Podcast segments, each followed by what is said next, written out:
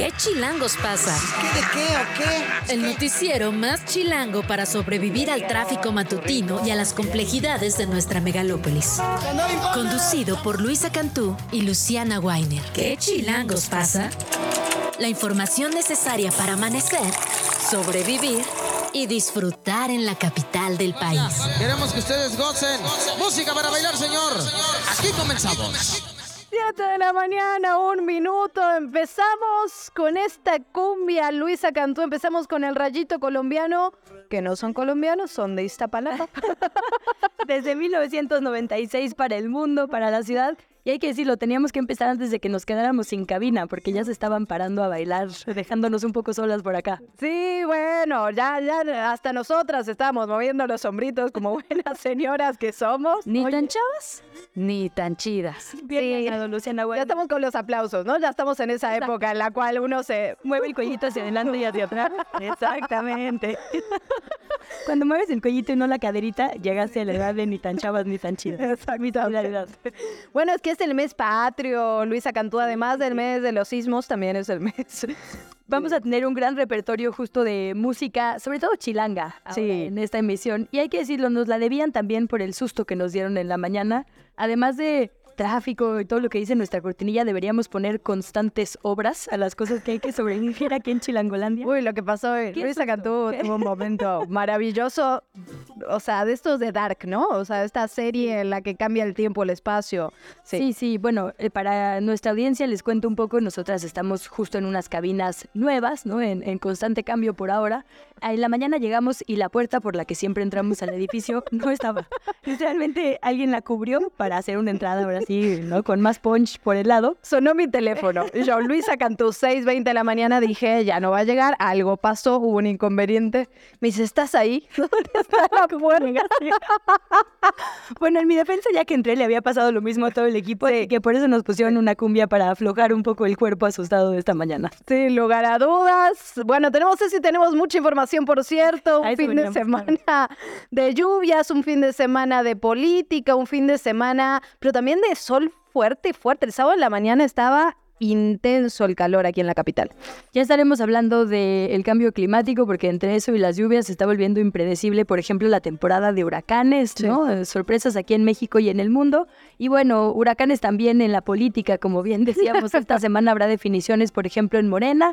Y bueno, procesos por ahí judiciales que también estarán dando nota el día de hoy. Lo platicamos más adelante, Lu. Claro que sí, así que empezamos. ¿Qué chilangos pasa? ¿Qué de qué o qué? Que Arrancamos con información, Luciana Weiner de El Frente Amplio por México. Como estaba previsto el día de ayer, su candidata oficial, Xochil Gálvez, tuvo un mitin a eso de las 11 de la mañana en el Ángel de la Independencia, aquí en la capital del país. Ahí obtuvo su constancia como oficial responsable, abanderada del Frente Amplio. Es un paso más, el paso final, diríamos, en este proceso que se convertirá después en eh, pues una campaña por la candidata, bueno, en una eh, campaña por la presidencia de la República en el 2024.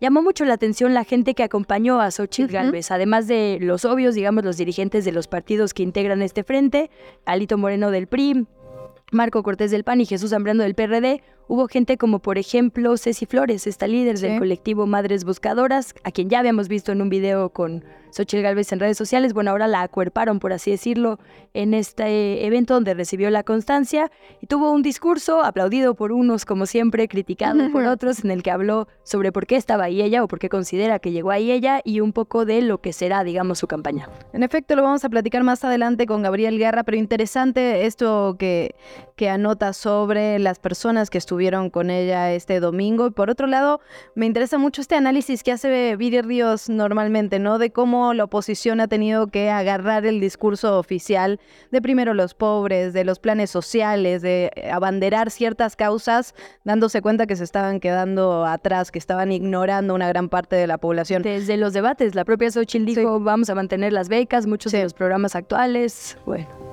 Si te parece, lo escuchamos. Quienes dijeron que juntos harían historia, acabaron en pandilla. Están juntos, pero no hicieron historia, porque la historia no se hace dividiendo, no se hace inculcando el odio entre los mexicanos, sino sumando. La historia no se hace en la discordia, sino en la reconciliación. Lo que sí tengo que decir es que por ahí se decía que llegó ahí por ser outsider. Eso sí no lo sé. Creo que hay que empezar a admitir sus trayectorias políticas y no llamarse ciudadanas y ciudadanos cuando la verdad es que podemos pues, dar una década de cargos públicos, ¿no? Sí, outsider ya pocos y Sí, sí. la verdad. Y tampoco es que sean garantía. Mira, yo vengo de mi pueblo, de Exacto, Monterrey, bueno, León. sí outsiders, pero no son recomendables. No, digo, ya vimos cómo nos trató por allá justo pues el independiente, Sí. eh, de los pocos en la historia que ha logrado una gubernatura y mira, te diré. Bueno, del otro lado, vámonos del otro lado porque también hubo actividad este domingo en Morena, unos días de que se dé a conocer el resultado de las encuestas de este proceso interno. Mario Delgado, el presidente del partido, informó que hay un avance del 80% para definir al coordinador en defensa de la cuarta transformación. Dijo también que hoy se va a alcanzar el 100% de las muestras, van a terminar con este proceso, que se van a hacer los conteos entre martes y miércoles y que ya el siguiente 6 de septiembre, es decir, el miércoles se van a dar a conocer los resultados oficiales. Aseguró que no hay resultados parciales, que nadie puede adelantar nada. Recordemos que en este proceso está Marcelo Ebrard, Claudia Sheinbaum, Adán Augusto López, Ricardo Monreal, Gerardo Fernández Noroña y Manuel Velasco. Estamos llegando ya al final también de este proceso. Vamos a escuchar directamente lo que dijo Mario Delgado. Hoy cerraremos con el 80% de la muestra levantada y mañana llegaremos al 100%, tal como se esperaba conforme a la planeación, donde se aumentó un día por acuerdo de la Comisión de Elecciones. Estamos ante un proceso sin precedentes que tiene como único objetivo conocer la decisión del pueblo de México sobre quién deberá continuar la transformación. En otros temas, Luciana se pues determinó como legal la segunda detención del fiscal de Morelos, Uriel Carmona. Un juez además ya le confirmó esta medida cautelar de prisión preventiva justificada. Hay que recordar que este fiscal fue detenido primero por obstrucción de justicia, en este caso de la joven Ariadna Fernández, este feminicidio, recordemos una joven que desapareció el 30 de octubre eh, del 22 del año pasado, cuyo cuerpo fue encontrado después en noviembre de ese mismo año. Se le acusó primero de obstrucción, eh, un tribunal, la siguiente instancia, digamos, colegiada, dice no se respetó su fuero, entonces sale y en ese mismo momento lo reaprenden ahora acusándolo de encubrimiento. Esto es, digamos, uno de los casos que pesan sobre Uriel Carmona, este tema de pues haber contradecido las investigaciones tanto de la Fiscalía de la Ciudad de México como las federales para, la verdad, llevar el caso por otro lado que la revictimizaba y culpaba por su propia muerte, pero también hay un montón de casos en Morelos que llevan, digamos, al camino de Uriel Carmona.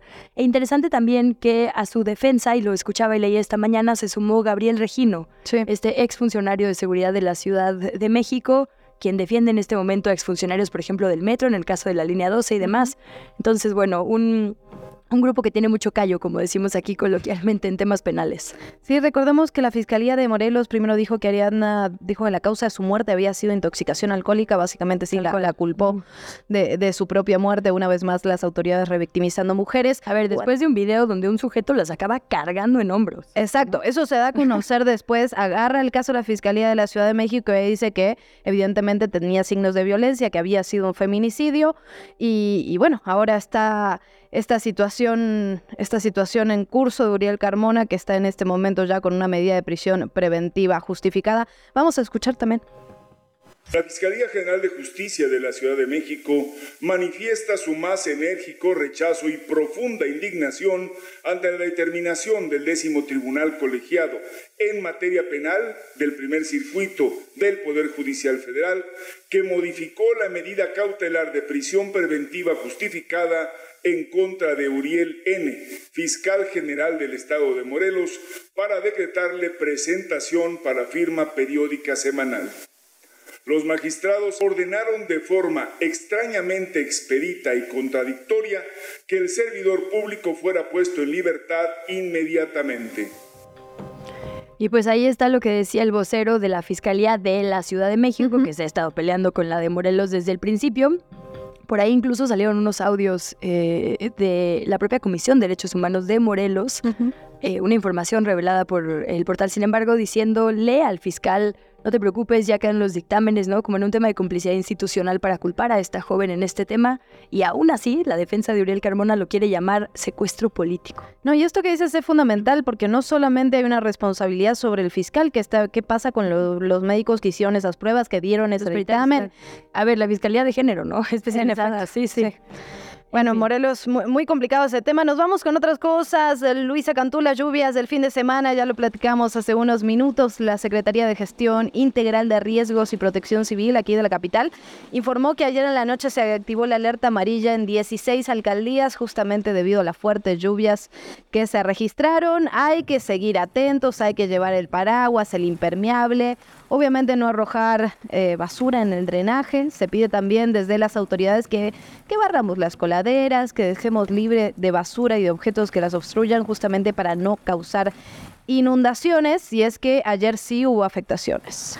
Sí, Luciana, particularmente en la Avenida de las Torres, en las inmediaciones de la colonia Olivar de los Padres, en Álvaro Obregón, un árbol de 10 metros se desprendió desde la raíz, otro de 15 metros se desplomó en el segundo andador de Huistepec, en la colonia Mesa Los Hornos, en Tlalpan. Así que lo que siempre decimos también, si en su cuadra hay raíces que ya parecen secas, que truenan, ¿no?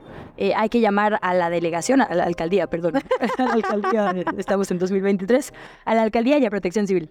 Ni tan chicos ni tan chida. Sí, sí somos. Sí, somos, la delegación, aplicó Luisa Cantú.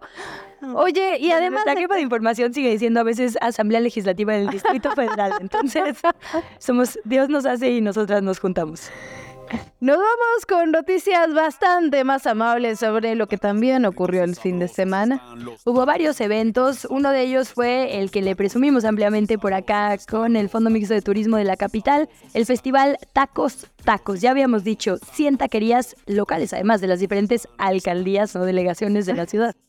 En efecto, todos tacos chilangos. Este evento estuvo organizado por la Secretaría de Turismo de la Ciudad de México, estuvo en el Monumento a la Revolución. Y lo que es importante, hubo récord Guinness, Luisa cantó.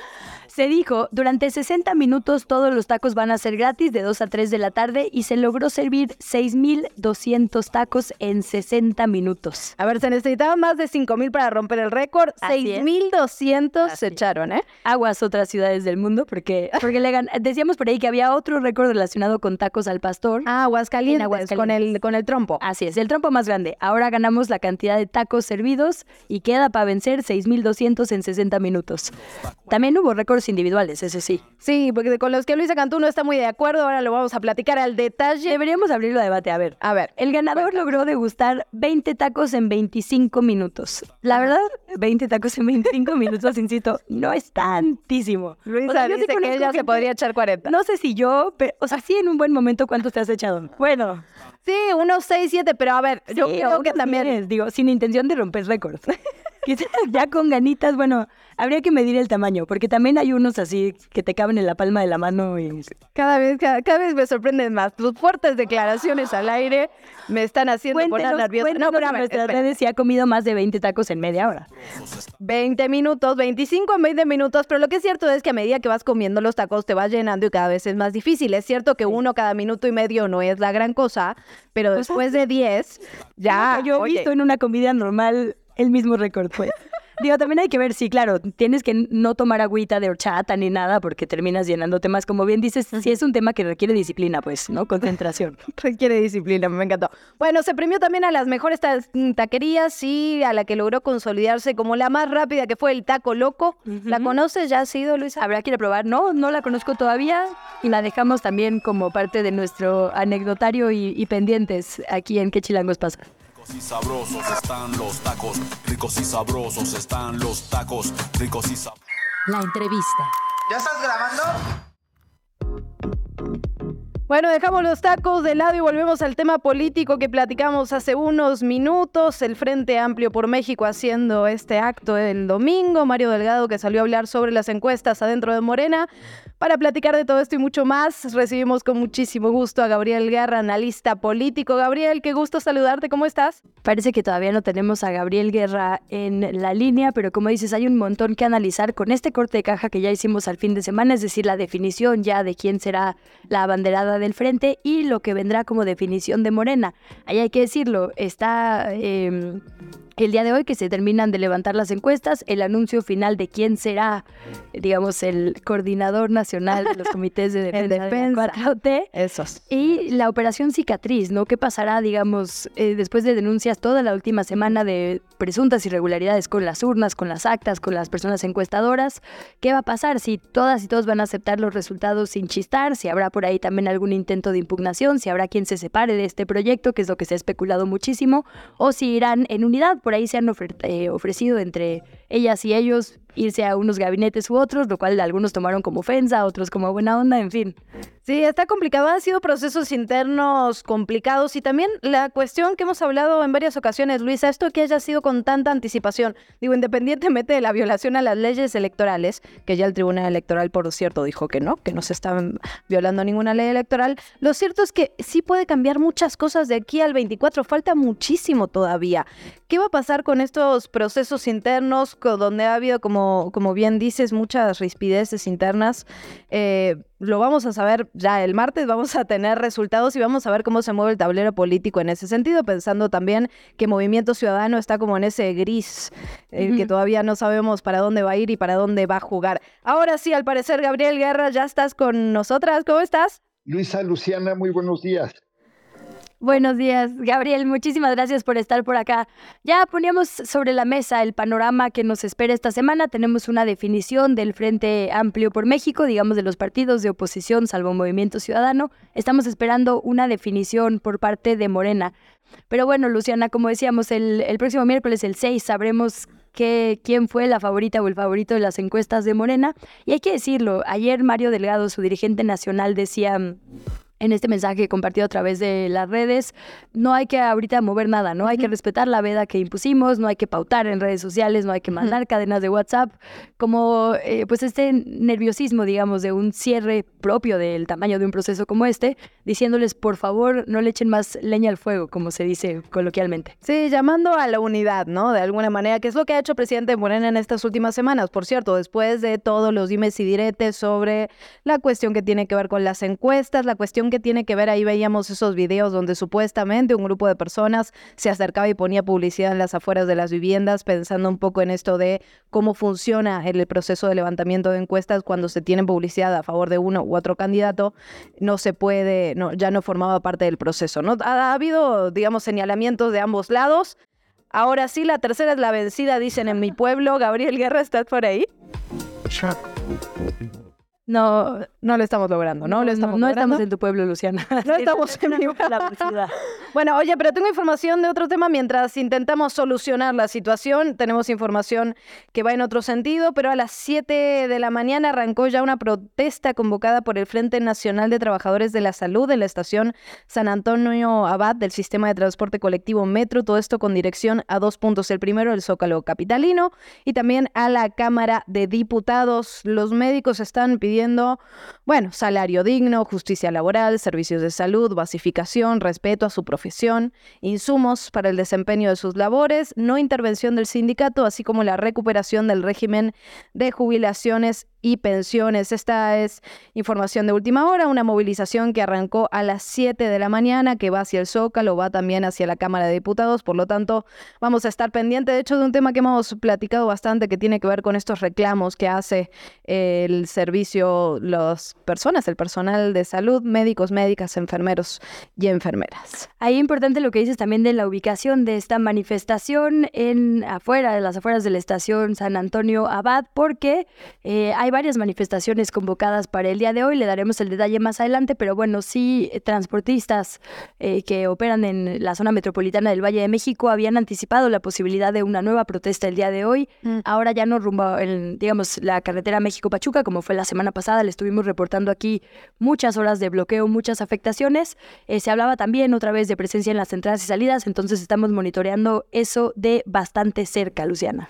En efecto, también va arrancando la conferencia matutina Hoy el presidente López Obrador anunció que acompaña al general Sandoval para dar a conocer la entrega del tren Maya, que tuvo algunas fallas en el arranque, ya lo veremos más adelante, pero ahora sí que las redes sociales se hicieron un festín con esto del recorrido del tren Maya. Como siempre, ¿no? Todo lo que hace el presidente, aplausos y críticas, ya lo estaremos hablando creo que ahora sí tenemos a Gabriel Guerra. Te toca, te toca a ti, a ver si en tu pueblo sí, sí funciona. A ver si a mí sí me saluda. Gabriel, muy buenos días, ¿qué tal? ¿Cómo están? Muy buenos días, Luciana, Luisa. Eh, eh, ahora sí ya las escucho perfecto. La, la tecnología a veces este, es más sencilla cuando es más eh, básica. Estos foros son traidores, Gabriel. Déjame decirte que hoy que yo llegué no había una puerta donde siempre hay. Justo la habían cambiado de lugar. Entonces yo, yo ya no me sorprendo hoy. Pero ya estamos listas, ahora sí. En el surrealismo, somos el país del surrealismo, recuerden, entonces no hay que sorprendernos de nada. Exacto, estamos listas y listos para todo. Bueno, no sé si para esta semana, Gabriel, porque pinta políticamente intensa muy intensa. Bueno, tuvimos un fin de semana muy cargadito con el eh, informe presidencial, con la entrega de constancia de su candidatura a Xochitl, un poco eh, pues eh, desangelada, digamos, por cómo devino todo el proceso. Entonces, como que cada quien decidió meterse un poquito el pie políticamente hablando, el presidente al llevar el informe a Campeche y eh, enfocar todo en las pruebas del tren, que creo que tuvieron más reflectores, más impacto mediático, bueno y malo, que el, que, el informe propiamente. Eh, ahí, pues evidentemente, al tratarse de pruebas y al tratarse de un ejercicio en el que iba a ir, digo, esto lo sabía quien había puesto atención, pero la mayoría de la gente no pone atención, eh, pues cuando haces este tipo de pruebas en un tren, sí vas a dos por hora y si te tardas y si se detiene y si pasa lo que todo lo que pasó. Pero si no está bien comunicado previamente, pues da la impresión o se usa, propagandísticamente hablando, se usa para decir que no funcionó. Entonces, en lugar de tener el gran foro del eh, informe, que además el quinto informe es tradicionalmente en México el informe del presidente, es el último antes del destape de su, de su posible sucesor, eh, acá tuvimos pues lo que ustedes señalan, una serie de memes, eh, de GIFs, de caricaturas, de críticas eh, y de porras al, tren que se llevaron, creo, le robaron el momento al presidente. Y, y del lado de Xochitl, pues un, un acto pues muy poco concurrido en el Ángel de la Independencia, eh, de nuevo, intentar hacer un acto de masas eh, cuando vienes de despreciar a todo tu propio proceso eh, en el frente, porque pues no se terminaron las encuestas completas, no se hizo la votación, yo creo que había mucha gente lista para ir a votar el domingo y pues finalmente se quedaron con las ganas, vestidos y alborotados, como se dice, y pues bueno, como que rara vez eh, se observa que tanto eh, de un lado como del otro todos se equivoquen y todos metan la pata. Estamos de vuelta en ¿Qué chilangos pasa? 7 de la mañana con 26 minutos y seguimos platicando con Gabriel Guerra, analista político, a quien agradecemos mucho su tiempo y su presencia en este espacio esta mañana. Gabriel, nos hacías, digamos, un corte de caja de cómo cerró la semana. Eh, viene todavía el miércoles un anuncio muy esperado, la definición, digamos, de quién será la candidata o el candidato de Morena. Yo quisiera preguntarte en ese sentido, ¿Qué opinas de este nuevo formato? Es decir, ambos bloques, el de oposición y el oficialismo, dijeron, se acabó el tiempo de los dedazos, es tiempo de los procesos ciudadanos, con fines de mayor transparencia y de mayor certeza, pero lo que hemos visto es justo críticas a la transparencia y la certeza en ambos bandos. Quizá tendremos que ya definir si vamos a tener elecciones primarias, si los partidos tienen que asumir su vida política y designar, pero esta onda como de, ay, que la gente decida parece no ser o no haber sido en esta ocasión por lo menos la vía de más confiabilidad. Pues no, eh, Luisa, porque además, mira, llevamos unos años eh, de declive en la confiabilidad de las encuestas. Yo creo que el momento eh, culminante es 2016, cuando gana Donald Trump la, la presidencia. Y a partir de ahí, eh, a partir de ese momento en que sorprende a todos, porque todas las encuestas daban a Hillary como la segura vencedora. Mm.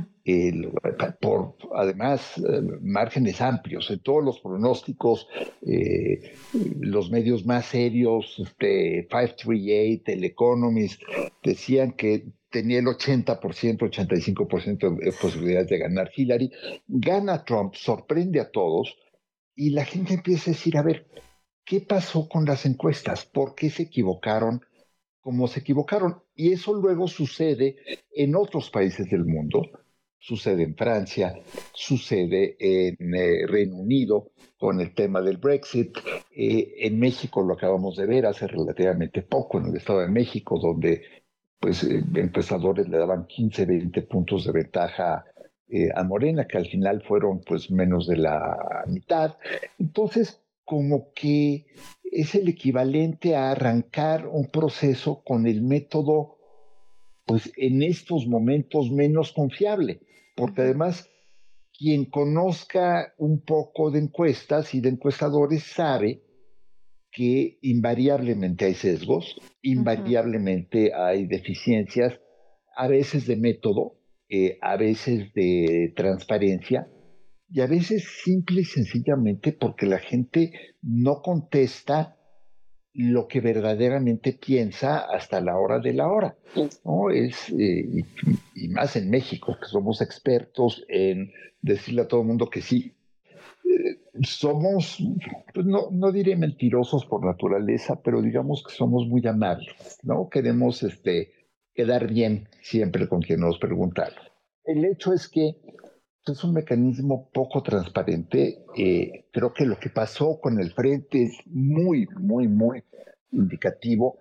No quiero eh, hacer ave mal agüero para lo que venga con Morena, pero en el frente vimos eh, pues unos desfases enormes. ¿Se acuerdan? La primera encuesta, la encuesta telefónica daba 20 eh, puntos más a Xochitl que la de domicilio, que era mucho más apretada. Luego, mágicamente, en la segunda tanda de encuestas, como que las dos se igualaron.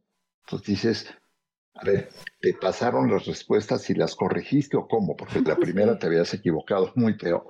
Y además, pues dieron a conocer los resultados antes de que terminara el proceso. Sí que eso fue un poco de... Eh, entonces, ya sé que me preguntaron de Morena, pero estoy hablando de cómo el proceso de encuestas puede ser muy, muy este, engañoso y cómo puede terminar en un fiasco. Entonces, en el caso de Morena, sí llevan a las cinco encuestadoras que van a el, el, dicen ellos, el espejo. En realidad no es el espejo, es el acompañamiento pero la probabilidad de que alguien salga y reclame es muy alta y pues ahí no tienes papelito para decir, es que pues sí es cierto o no es cierto, ¿no? pues es que es lo que dijo la gente, pues sí. ¿Quién escogió los domicilios? ¿Quién seleccionó la muestra? Y lo que dices, si no somos súper honestos siempre, si te caen seis personas a hacer una encuesta de repente también, no, es, todavía más complejo, digamos, ¿no? E, en la urna cuando votas, porque estás eligiendo, es en secrecía total. Ahora les están pidiendo a la gente que vote porque es vinculante, pero con no sé cuántos equipos, encuestadoras, es decir, suena un poco más intimidante también, ¿no? Bueno, imagínate, si, si se te aparecen seis personas cuando menos seis, porque pues, obviamente van con su equipo, este, a tocar en tu casa, lo primero que haces es salir corriendo, entre, que investigas si son los testigos de Jehová, los encuestadores de Morena, o te están vendiendo algo, o son Qué este, comentario tan gracias. por lo pronto corres, ¿no?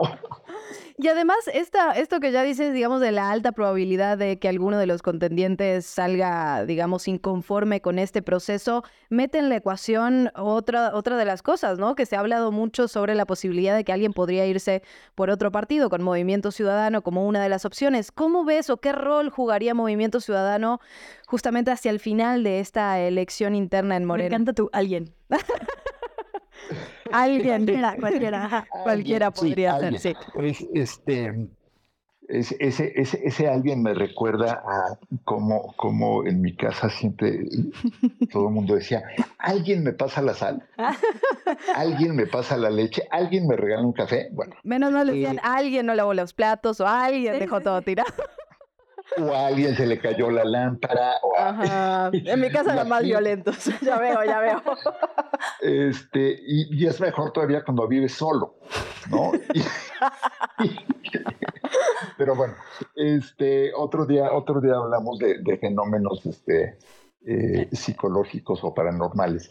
Eh, creo, primero que nada, creo que eh, Movimiento Ciudadano ha estado jugando su juego muy bien. Los acusan de todo, les han dicho de todo, en una estrategia además que se me hace medio rara porque te invito a mi fiesta, pero te digo que eres un borracho impresentable. ¿Y cómo quiero que vengas a mi fiesta? Porque les han dicho esquiroles, vendidos, colaboracionistas, cómplices del régimen, de todo. Y luego les dicen, pero vengan y súmense.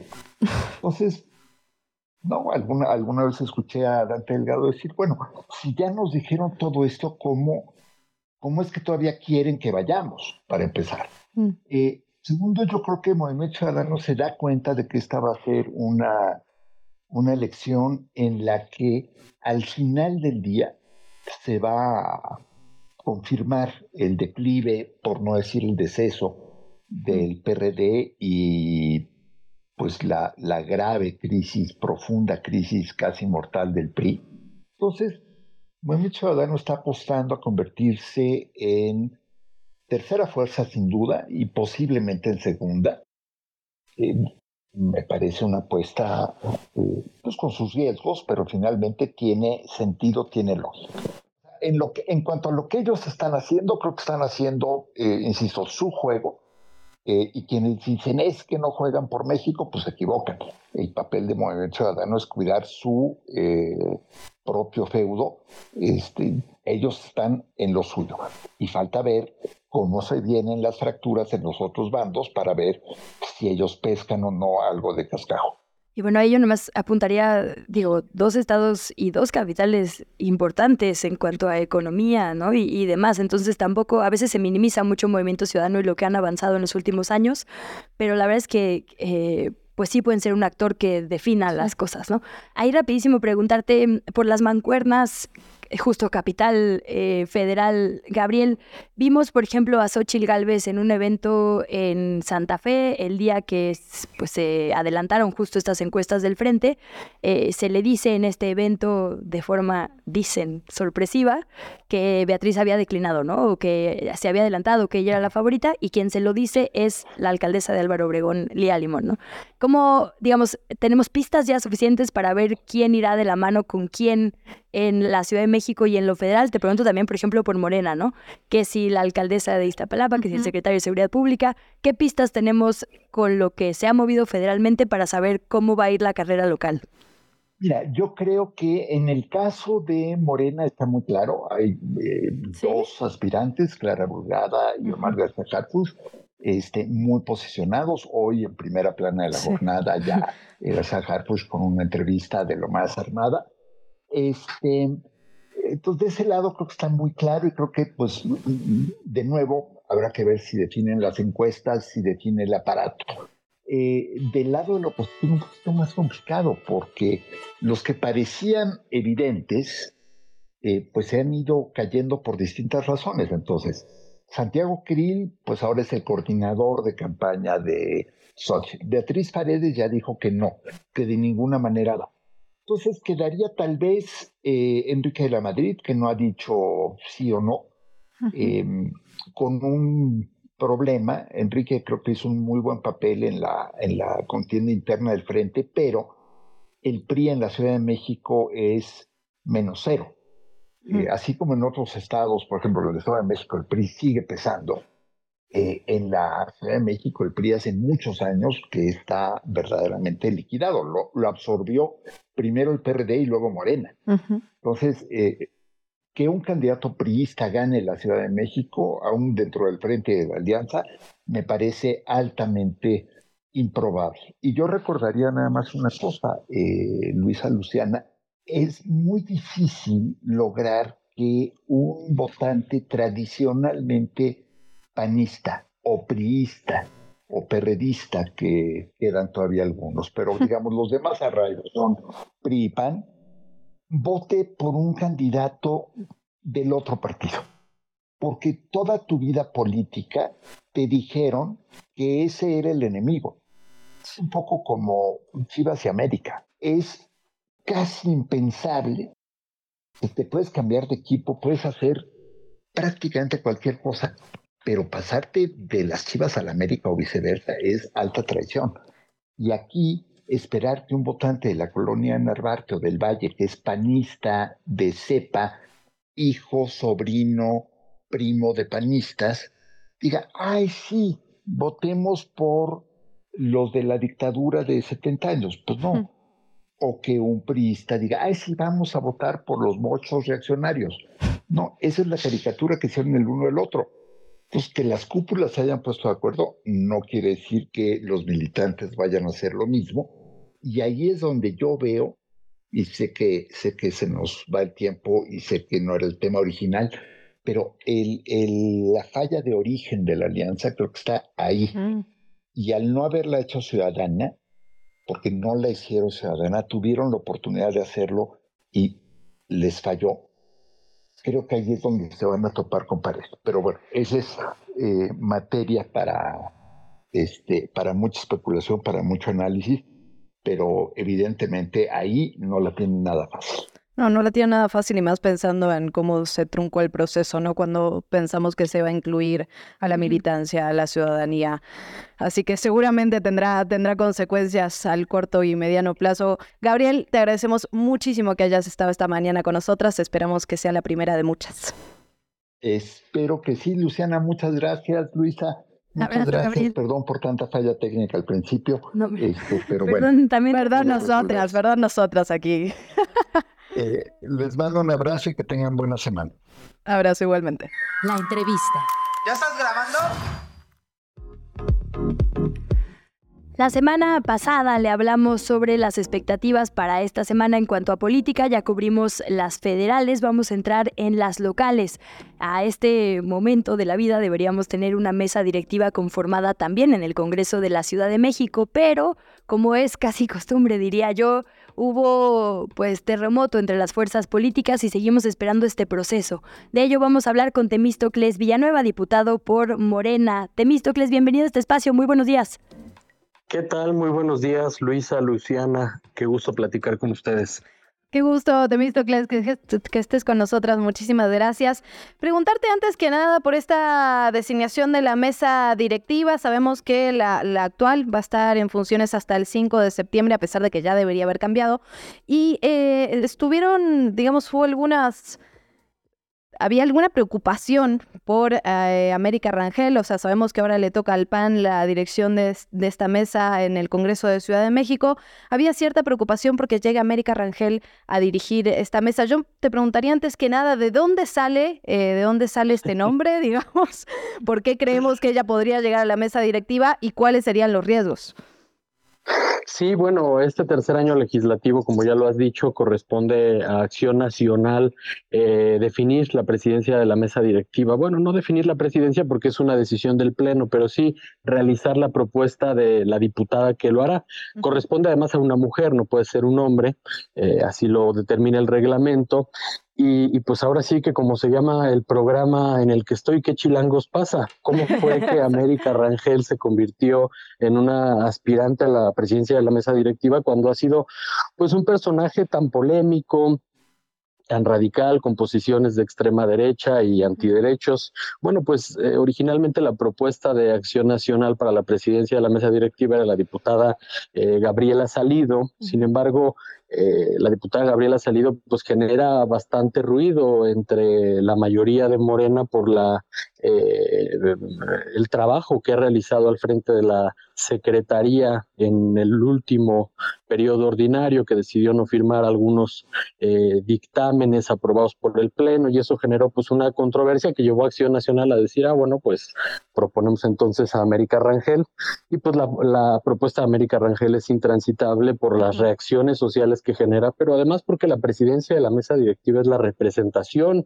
legal del Congreso de la ciudad, no solamente modera las sesiones en el Pleno y pues se requiere un perfil muy institucional, se requiere un perfil que sea respetuoso y tolerante de todas las posiciones políticas que existen al interior de todas las fuerzas del Congreso de la ciudad y pues definitivamente el perfil de América eh, no, no, no, garantiza ninguno de estos principios.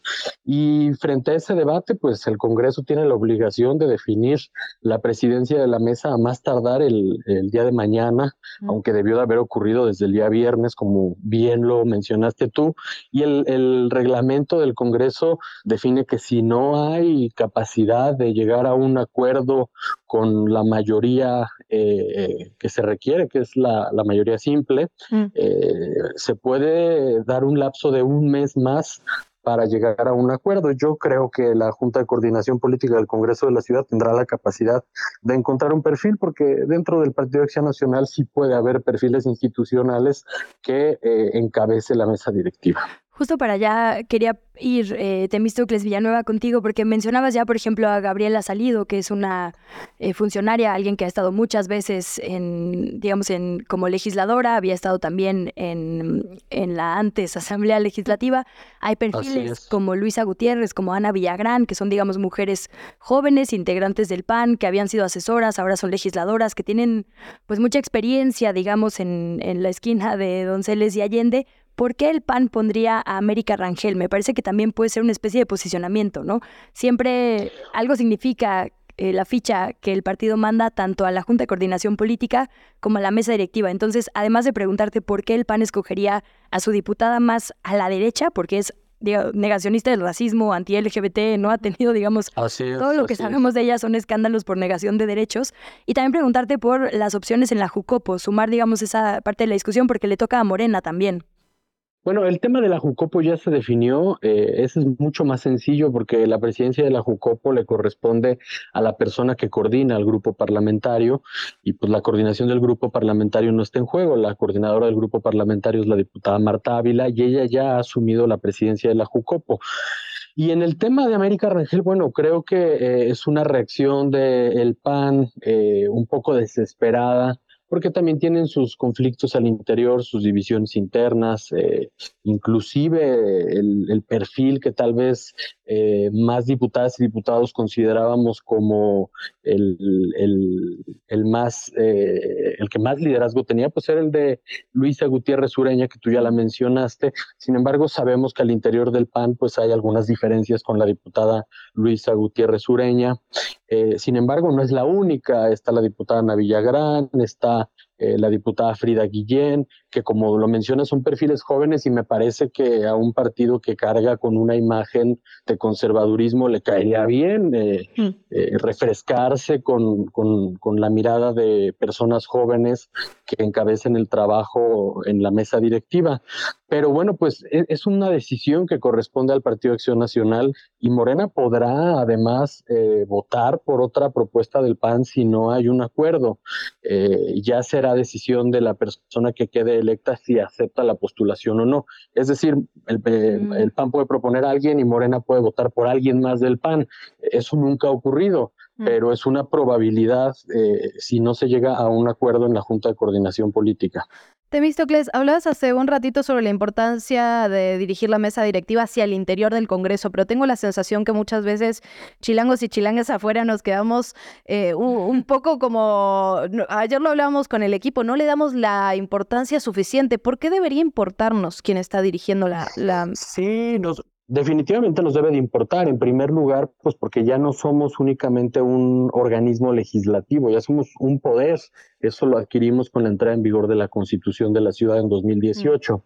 Y la, la, presidencia de la mesa directiva es la representación del poder legislativo ante la ciudad, eh, ante el poder ejecutivo, ante el poder judicial y, puede llegar a, dictar medidas eh, relevantes en la vida de la Ciudad de México. Por ejemplo, frente a un eh, conflicto administrativo, puede eh, llegar a realizar nombramientos. Pero más allá de eso, pues es quien conduce la vida política al interior del órgano parlamentario.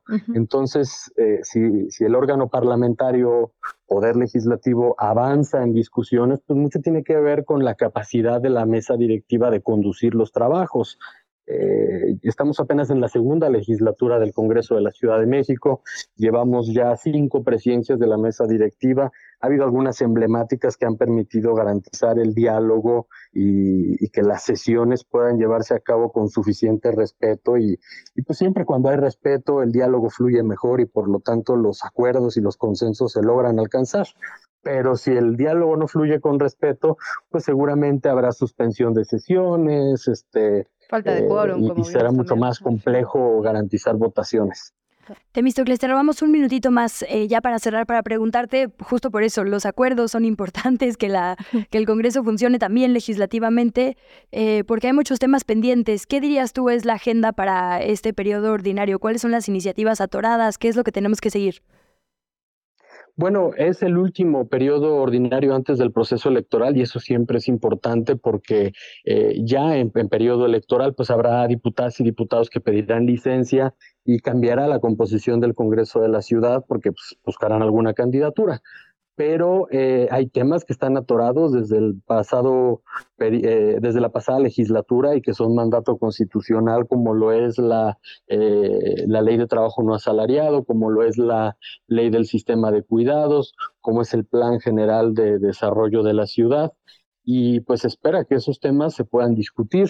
Yo recalco como diputado de la Cuauhtémoc, que es la representación que tengo en el Congreso, que es necesario que avancemos en una ley de trabajo no asalariado que logre ordenar el espacio público, porque es uno de los grandes debates del centro de la ciudad, del espacio público es utilizado por eh, millones de personas diariamente y siempre representa un conflicto. Además, frente a una eh, gobernante con tan poca capacidad política como la actual alcaldesa de la Cuauhtémoc, pues es un tema que sí nos afecta y que sí necesitamos visibilizar. Ya que mencionas eso, Temístocles, nos están haciendo que, que, ya nos quedamos sin tiempo, pero no quiero dejar de preguntarte, ya levantaste la mano para la alcaldía Cuauhtémoc, ¿cómo va ese proceso? Así es, pues voy a esperar a que el partido, a que Morena presente la convocatoria para los aspirantes a las candidaturas a las alcaldías y por supuesto que yo levanto la mano para buscar rescatar la Cuauhtémoc en el 2024. Pues estaremos, estaremos atentas entonces. Temístocles Villanueva, muchísimas gracias por haber estado esta mañana en ¿Qué pasa? Qué gusto, muchas gracias. Saludos a ambas. Igualmente, y pues hablamos mañana. A ver cómo les va. Abrazo. Otro. ¿Qué chilangos pasa? En los medios y en las redes sociales. ¿Qué pasa en medios y redes sociales? Empezamos con lo que publica el Universal en portada. El consumo de vino, de cerveza, de comida chatarra, de cigarros, no disminuye. Esto obviamente está de acuerdo con las cifras del último informe de la situación financiera del país que hace la Secretaría de Hacienda y Crédito Público. Se ve la recaudación de impuestos especial sobre producción y servicios que siguió creciendo. Es una nota de Antonio López y nos cuenta que a pesar de todas las medidas que se están tomando, no parece que se pueda modificar los hábitos de consumo de la población. Del 1 de enero al 30 de junio de 2023 se recaudaron 97 mil millones de pesos. Eh, 10 mil millones de pesos más que el mismo periodo de 2022, que fue la recaudación de 87 mil millones de pesos. Todo esto relacionado con la comida chatarra, con los cigarros. Complicado. Y hay que decirlo, siendo las enfermedades cardiovasculares la primera causa de muerte en nuestro país.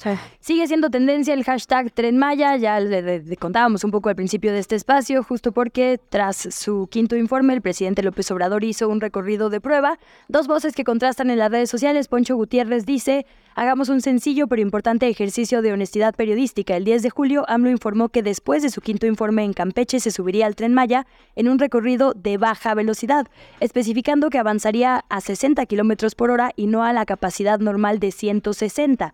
Es decir, especificó desde hace meses que el tren no avanzaría a una velocidad normal.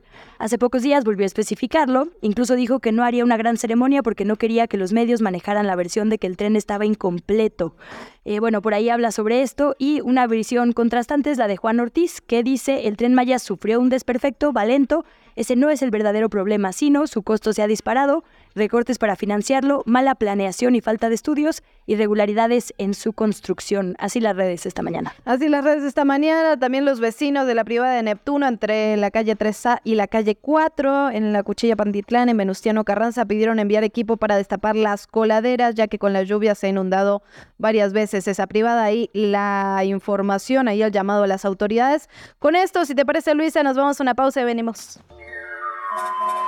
¿Qué chilangos pasa? Regresamos. Abrimos con música de Iztapalapa para la Ciudad de México y el mundo y ahora desde el corazón de Tepito porque somos mexicanos de Gabo Soto en Salsa Orquesta Luciana. Con esto nos acercamos a las 8 de la mañana. En efecto, y tenemos mucha información todavía lo que estaba ocurriendo en torno al caso Ayotzinapa, ayer el Poder Judicial de la Federación ordenó al ejército mexicano no destruir los documentos relacionados con el caso Ayotzinapa. La verdad que parece surreal, ¿no? Que el Poder Judicial tenga que, que dar una determinación de este tipo, ¿no? Por favor, traten de no destruir evidencia. Esto pasa después de que madres y padres de Ayotzinapa obviamente interpusieron un amparo en contra de la cadena de mando del aparato de inteligencia militar por estimar que el ejército incumplió con el decreto presidencial mediante el cual se ordenó muchísimas ocasiones colaborar con el esclarecimiento del caso y esto eh, eh, es realmente complicado porque está este amparo ganado, pero lo cierto, el presidente se ha, se ha pronunciado en infinidad de veces para que el ejército entregue los documentos sobre el caso Ayotzinapa y lo hemos escuchado una y otra vez de parte del GIA y de parte de madres y padres. No hay transparencia y mientras bueno, este transparencia fiscal especializado que terminó renunciando por eso, por Exacto. choques con el ejército, ¿no? Omar Sánchez se bajó por eso. Sabemos que si no si no se da este paso, es imposible que se llegue a la verdad, a la justicia y a la garantía de no repetición. Eso en cuanto al caso Ayotzinapa. En otros temas, un posible menor de edad, digo posible porque estamos confirmando su identidad, eh, pues violó la seguridad del aeropuerto. El Internacional de la Ciudad de México, el Benito Juárez, informó que un joven saltó esta barda, que además pues es difícil de saltar, ¿no? Es decirlo, tiene varios filtros, no es, no es una maniobra sencilla, pues, y corrió a la parte inferior de un avión de Volaris, que afortunadamente estaba detenido, afortunadamente también el piloto alcanzó a verlo y no emprendió marcha, eh, pero bueno, esto pasó en una de las pistas, lo cual pues ha eh, llevado todos los reflectores para allá. El personal de la Marina, la seguridad privada, la Agencia Federal de Aviación Civil, es decir, todas las autoridades de seguridad involucradas acudieron a este lugar para detener al individuo. Él solo dijo que era menor de edad, por eso decía lo de que se está confirmando su identidad. Y lo cierto es que, digo, además de entender qué estaba buscando esta persona y por qué llevó a cabo tal movimiento, también causó un poco de retraso en, las, en los vuelos, en la actividad del aeropuerto. Aquí me volteé a ver Luciana con un guiño porque yo ayer justo me quejaba de que en mi vuelo de regreso de Monterrey haga de cuenta que si estamos viendo el trayecto en el mapita que luego ponen por ahí en el avión, debería ser una línea recta, ¿no? Monterrey, México, y era una línea recta con un 8 en medio, un 8 que se recorrió varias veces para finalmente llegar, justo porque se retrasaron tanto los vuelos que había una fila para aterrizar, y bueno, acabamos haciendo 8 en el aire en lo que podíamos llegar aquí a la ciudad. Bueno, la saturación de la que siempre platicamos, ¿no? Del aeropuerto capitalino. Eh, nos vamos con otras cosas. Platicábamos ya sobre el caso agronitrogenados el viernes. Ahora, de acuerdo con la Fiscalía General de la República, el juez Gerardo Genaro Alarcón López violó flagrantemente el Código Nacional de Procedimientos Penales al decretar esta suspensión del procedimiento en contra de Lozoya. La Fiscalía va a presentar un recurso de apelación, lo informó en sus redes sociales. La queja correspondiente, además, y las acciones legales que procedan por la resolución ilícita, injusta y notoriamente parcial, así lo dijo tal cual la Fiscalía, así lo expresó en un posteo en las redes sociales, del juez de control federal en la Ciudad de México de Alarcón López, que lleva el caso justamente agronitrogenados. Lo que decíamos, ¿no? Por más que se esté pagando por parte de una de las partes, la parte privada, ¿no? El empresario... Eh, eh, que esté pagando, digamos, ya en un acuerdo de reparación, pues el desfalco al erario mexicano, el delito se cometió. Entonces, bueno, un debate abierto. Y en otros asuntos, colectivas y madres de víctimas de feminicidio y desaparición restauraron las vallas de la glorieta de las mujeres que luchan, esta que está en Paseo de la Reforma. La restauración se llevó a cabo para conmemorar su segundo año de existencia. Hay que recordar que esta es una antimonumenta de las desafortunadamente muchas que hay en Paseo de la Reforma. El 25 de septiembre del 2021 la antes glorieta de Colón fue tomada por mujeres indígenas, afrodescendientes, familiares de víctimas de feminicidio y personas desaparecidas y eh, pues pensaron que era mucho más oportuno e importante tener este recordatorio de la violencia de género que un monumento que se considera colonialista, ¿no? Y bueno, ha sido una disputa entre el gobierno y estas colectivas desde entonces. Muy bien, y el día de hoy vamos a seguir con la información. Tenemos el gusto, el placer, el honor y la alegría de recibir a Elia Almanza, que además se está sumando al equipo. Elia, ¿cómo estás? Bienvenida, Elia. Hola, muy buenos días, querida Leisa, Luciana, nombre. El gusto es mío, es un gusto y un honor de verdad poder compartir en este momento cabina con ustedes aquí en Radio Chilango. Dos mujeres que aprecio y admiro un montón, hay que decirlo.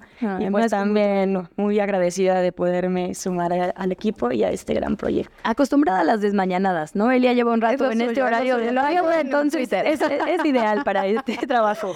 Sí les vengo manejando este, estos horarios, ¿no? Es, eh, no es recomendable, no se los, no se los recomendamos, pero bueno, aquí estamos muy contentas de acompañarles en, en, este caso y bueno, también a todas y a todos a los que nos escuchan. Muchísimas gracias. Querida Elia, pues te diste una vuelta el fin de semana por el metro. Digo, normalmente lo hacemos para movernos, pero tú específicamente buscabas cómo les fue a las chilangas y chilangos que ya no pueden usar boleto. Así es, pues es que miren, ya eh, seguramente lo habrán todas, todos los que nos escuchan escuchado también por ahí. Le decimos adiós al boleto del metro. Pues ya, Estamos transitando en ese camino a partir de este sábado 2 de septiembre en las líneas 4 y 6 del transporte colectivo Metro, pues ya la única forma de ingreso será con la tarjeta de movilidad integrada, esta que ya se denomina tarjeta llave, que sirve para viajar también en Metrobús, Trolebús y Cablebús. En total, eh, Luisa, Luciana, son 21 estaciones en las que se dejará de recibir pues ya el boleto magnético a través de los torniquetes y por lo tanto, bueno, obviamente ya tampoco estarán en venta en las taquillas. Recordarle rápidamente a las personas que nos escuchan, el pasado 22 de agosto las autoridades de la capital anunciaron de estas medidas para la modernización al sistema de peaje y que será de forma paulatina. Este boleto magnético también pues ya será retirado de circulación para dar paso a la tarjeta de movilidad integrada como el único medio de pago de viaje en todas las líneas y esto pues ya será formal para 2024, por lo tanto es pues este cambio pues eh, poco a poco que se está llevando en algunas de las líneas. Actualmente, como un datito, el 70% de los viajes se validan a través de este plástico, mientras que el otro 30% pues es por la otra forma, por la del papel. Entonces, poco a poco pues ya también eh, las y los chilangos van pues aceptando esta transición. y como bien dices, Luisa, pues nos fuimos a parar a los torniquetes, a las entradas ahí de algunas estaciones de estas líneas del metro. Y esto fue parte de lo que nos dijeron pues las usuarias, los usuarios del sistema de transporte y también cómo se vivió pues a esta, hay que decir, un poco de desconcierto porque muchos no tenían todavía conocimiento de ellos. Hay que escucharnos. De tristeza, ¿no? De melancolía. ¿Cómo que ya no va a haber, no? y esto fue parte de lo que nos dijeron. Vamos a escuchar. Se me hace muy práctico, la verdad. Sí, me gusta más. ¿Por qué? Definitivamente, pues ya cero papel, todo más práctico. Incluso te vas a manejar a través de tu, de tu celular. Vas a poder hacer las recargas. Entonces, pues es muy práctico. Todo va avanzando. Muy mal, la verdad está muy mal está muy mal porque este pues a uno ya apenas si le entiende esas máquinas, la verdad. Y pues hay mucha gente que de veras sí no le entiende, pero pues sí se hace un poco más difícil la situación. Es que no traigo tarjeta. Y yo confiaba que había boletos. Pero ahorita vengo ahí y dice que no hay boletos. Ahorita a ver cómo le hago para irme ahorita. Tengo que ir hasta la universidad y a ver cómo le hago ahorita. Y tarjetas no hay, están agotadas, dice. Es que sí tengo tarjeta, pero se me olvidó en la casa. A ver ahorita a ver cómo le hago. Señorita, le lo de mi pasaje para que me pase. ¿Sí? Muchas gracias. Hasta luego, señorita. Hasta luego, buen día. Gracias. Pasa es que casi no uso el metro, nomás es ahorita.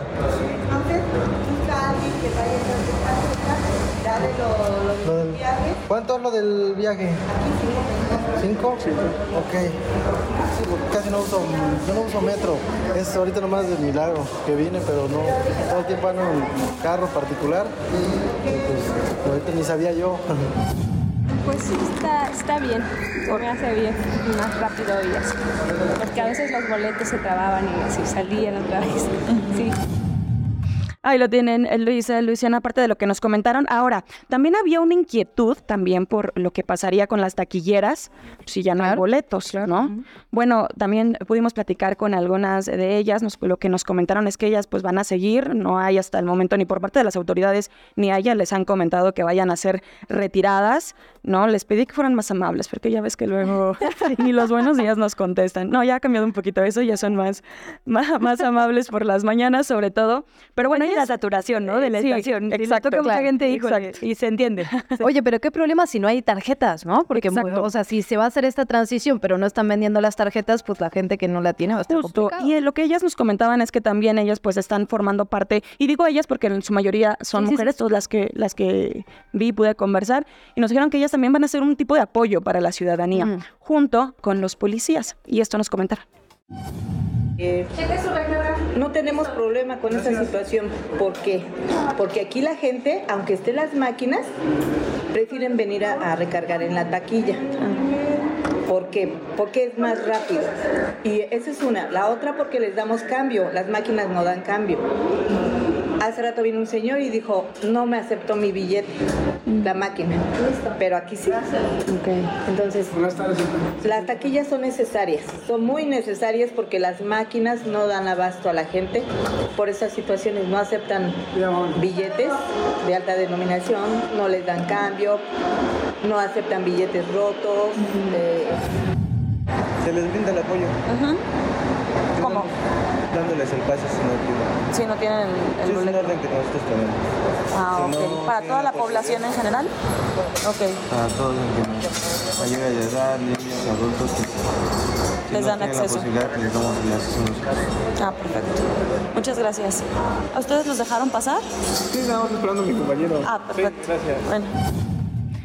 Y bueno, esto último porque obviamente muchos ante ese desconcierto, cuando no había tarjetas en algunas taquillas que pudieran comprar y tampoco traían boletos y no había en ese momento alguien que les hiciera el apoyo de, bueno, te doy mi, mi, mis cinco pesos y paso. Bueno, los policías se mostraron muy accesibles, les dieron pues el acceso. Y esto es un poco parte de lo que se va o se vivió y bueno, hay que eh, recordarle a las chilangas y chilangos que esto pues va a ser gradual, así es que hay que mantenerse atentos, por supuesto se los vamos a estar informando también por acá, cuáles son esas líneas del metro que gradualmente van a dejar de vender este, pues, el, el papel para transitar ya al plástico. Rápidamente, la compra y venta de tarjetas integradas, así como su recarga, se realizan en las taquillas y máquinas expendedoras. Tiene un costo de 15 pesos y hay que abonarle también los del viaje si se puede abonar hasta 500 pesos. Pero muy interesante esto que nos dices, digo, efectivamente no, va a dejar de haber personal porque las personas adultas mayores, por ejemplo, y todas las personas que viajan gratis, pues necesitan a alguien que les dé el pase. Claro. Usualmente son policías auxiliares, pero interesante esto que nos dices de que se van a quedar casi que para dar el cambio, como sucedió, por ejemplo, con los estacionamientos, ¿no? Ajá. Sí está la máquina, pero no deja de haber personal porque la verdad es que las humanas y los humanos somos irreemplazables. Siempre se necesita alguien que apoye. No, y sobre todo las máquinas no dan cambio. Hay que, sí, sí, sí. hay que tomarlo en cuenta y luego se te olvida y echas el billete de 200 y bueno, si no lo tenías contemplado para destinarlo todo al metro. Y para eso están las taquillas, ¿no? Y, la gente que ahí en la taquilla sí te puede dar cambio, ¿no? Por cierto, hoy nos estaban informando de última hora, es el aniversario número 54 del metro capitalino, así que eso, un aplauso, un metroreo.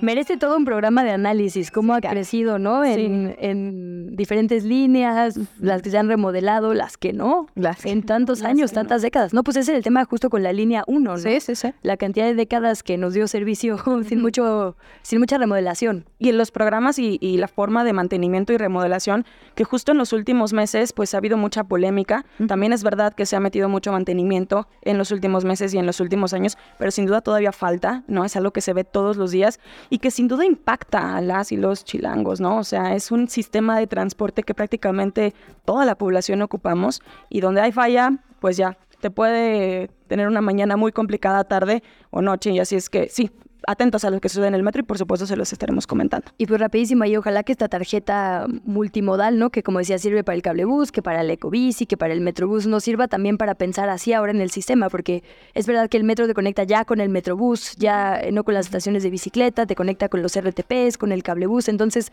digamos, el hecho de que en la tarjeta te lo recuerden constantemente también sirve para saber que podemos, eh, pues, transitar hacia un mejor transporte público y evitar esta saturación de automóviles de la que todas y todos somos culpables culpables. Así es, totalmente. Elia, querida, muchísimas gracias. Gracias a ustedes. Buenos días a todas y a todos. Hasta mañana, Elia Almanza. mañana. La entrevista. ¿Ya estás grabando? Son las 8 de la mañana con 13 minutos. Llegó el momento de pasar a otros temas. Llega septiembre y con eso la preocupación de, bueno, de toda la población mexicana en relación con los sismos en nuestro bonito país y sobre todo en nuestra capital, porque si hay algo que hemos estado sintiendo, enterándonos en los últimos meses, que tienen que ver con estos microsismos cuyo epicentro está justamente aquí en la capital, a veces en la Benito Juárez, en la Magdalena Contreras. Bueno, Vamos a platicar de eso con Delia Bello Segura, analista del Servicio Sismológico Nacional. Muy buenos días, muchísimas gracias por estar esta mañana con nosotras. Muy buenos días, gracias por la invitación. Gracias, Delia. Pues quisiéramos enfocar la entrevista en un creo que puedo decir fenómeno nuevo para quienes habitamos esta Ciudad de México, que son los microsismos o los sismos con epicentro en las alcaldías de la capital mexicana. Estamos acostumbradas, acostumbrados a monitorear los que vienen de otros estados y digamos que aquí repercuten, pero pocas veces monitoreamos eh, de cerca lo que está sucediendo bajo nuestro suelo. Preguntarte por eso, ¿sí hay más actividad o solo le estamos poniendo más atención? No, de hecho sí hay periodos eh, donde sí se presenta más actividad. En este caso, después del sismo del 2017, eh, de justo del, del 19 de septiembre del 2017, hubo un incremento en la actividad sísmica de la ciudad. Puede ser debido a que algunas fallas que permanecían inactivas eh, de pronto empezaron a presentar más actividad y podría ser una causa justo la, la energía propagada por el sismo del 2017. Delia, tengo la sensación de que, bueno, cuando aquí estos microsismos siempre son de normalmente 1.2, 1.3, llegamos hasta el 2.1, si mal no recuerdo, hace algunas semanas. Entiendo que no se pueden prever los sismos, pero podríamos hablar, ¿se podría dar un, sismo mayor pensando en las condiciones eh, geográficas eh, del suelo también de nuestra capital? Eh, bueno, de acuerdo a, yo sé que siempre cuando mencionamos que hay un sismo, eh, hablamos de hipocentro o epicentro, mm. pero no es un punto el que se rompe, en realidad es un área y de acuerdo al tamaño de esa área que se rompe es la magnitud del sismo.